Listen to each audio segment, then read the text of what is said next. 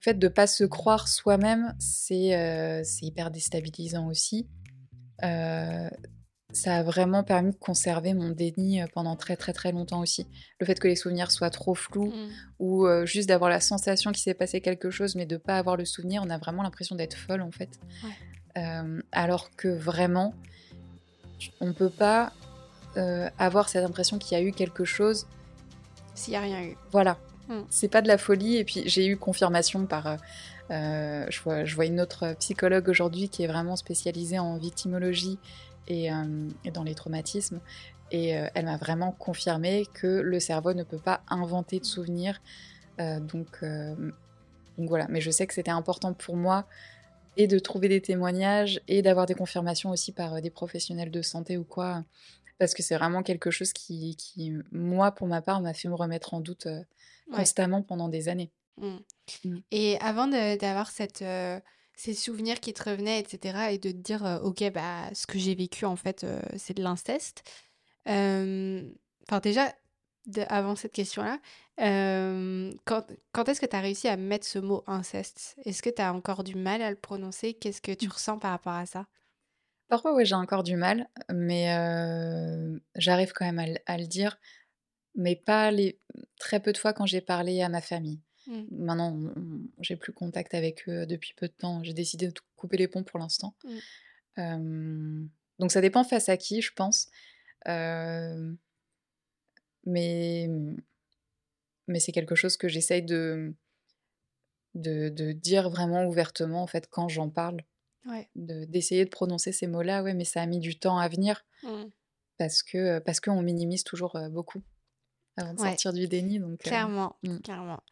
C'est ça que les gens ont du mal à comprendre aussi sur, euh, sur les victimes de violences. Enfin, moi, ça me fait toujours euh, sauter au plafond quand j'entends des gens qui disent euh, les victimes euh, abusent, etc. Mm. parce qu'ils se rendent pas compte en fait à quel point c'est tellement le procédé inverse qui se passe oui, ouais, et à quel point on minimise ce qui Ouais. s'est passé. Mm. Donc, euh, donc ouais, et oui, ce que je voulais te demander, c'était avant de te rendre compte de ce que tu as vécu et de mettre des mots dessus, est-ce que tu étais tombée sur des témoignages d'inceste? Est-ce que ça te, ça te, t'avais une sensation bizarre en les lisant ou, ou pas du tout et tu t'es, tu t'es renseigné après coup quand tu as commencé à, avoir ces souvenirs? Comment ça s'est passé? Euh, ouais, je sais que j'ai déjà, même avant, même avant de me souvenir, j'avais entendu, lu des témoignages, parce que c'est toujours un sujet, en tout cas le sujet du viol, ça a toujours été un sujet qui m'a intéressée, entre guillemets, où je me suis euh, documentée, euh, même, euh, même jeune en fait, et où j'ai toujours senti qu'il y avait ce truc qui me reliait un petit peu à ça, Ouais. à- sans me sentir légitime. Mm. Euh, mais, euh, mais je le sentais quand même. Euh, L'inceste, ça j'ai mis du temps. Euh, Ouais, non, j'ai mis du temps. Ouais. C'était encore autre chose.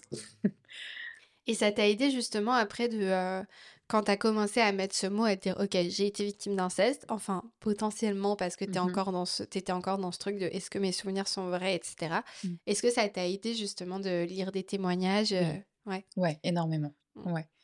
De, de, de lire des témoignages, de, d'en écouter, de regarder des vidéos, euh, soit où on explique, euh, euh, soit ouais, les témoignages des victimes. Ouais, ça m'aide beaucoup, même encore aujourd'hui, euh, à justement à me sentir légitime, à euh, retrouver. euh, En fait, quand j'écoute des témoignages et que euh, certaines choses que les victimes expriment, quand je me retrouve dedans, ouais quand j'utilise les mêmes termes, euh, quand moi j'en parle, ou c'est moi ça m'aide beaucoup.